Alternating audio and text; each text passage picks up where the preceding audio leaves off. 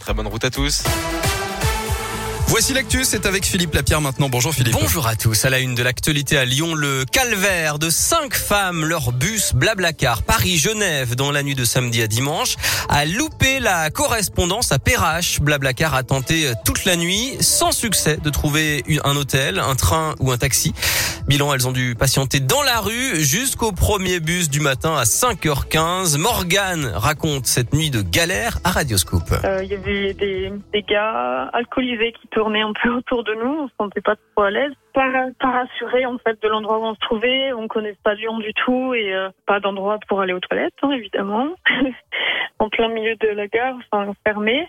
Euh, il pleuvait, il faisait froid et euh, on était fatigués. Et, euh, et en plus, euh, donc euh, c'était le changement d'heure cette nuit-là. Donc quand il était 3 heures, hop, on est repassé à 2 heures du matin. Donc on était un peu épuisés. on ne voulait pas dormir, on voulait pas s'endormir. On se sentait pas vraiment en sécurité, quoi.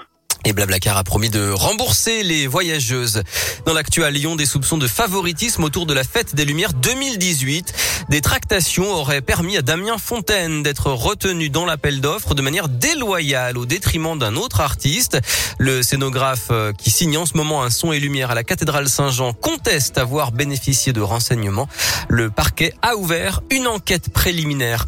Un policier de la CRS 46 de Sainte-Foy-les-Lyons blessé à la jambe. Ses jours ne sont pas en danger. Il a été percuté volontairement par un motard qui voulait échapper à un contrôle hier au marché de Firmini dans la Loire. Sans casque, il a ensuite terminé sa course contre une voiture, puis a pris la fuite à pied, abandonnant sur place la moto triale et un sac contenant du cannabis.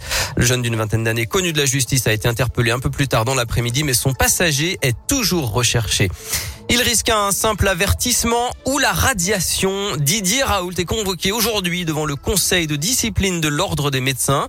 Le professeur marseillais doit répondre de plusieurs entorses au code de la déontologie liées à la promotion de l'hydroxychloroquine pour lutter contre le Covid. Le foot et l'OL déjà qualifiés en huitième de finale de la Ligue Europa. Les Lyonnais de Peter Bosch se sont facilement imposés à Dessine hier soir face au Sparta Prague 3-0. Doublé d'Islam Slimani à l'heure de jeu, puis un but de Karl Toko et Cambi dans les dernières minutes. Après quatre journées sur six, Lyon est déjà assuré d'accéder à la suite de la compétition et de terminer en tête de son groupe.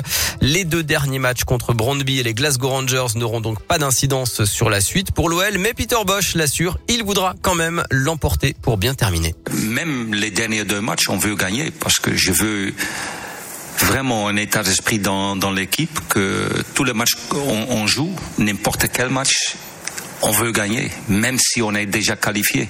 Ça doit être quelque chose qui, qui est dans notre tête et aussi dans la tête du staff. Donc, euh, quand on va, le premier match à Brumbu, on veut gagner là aussi.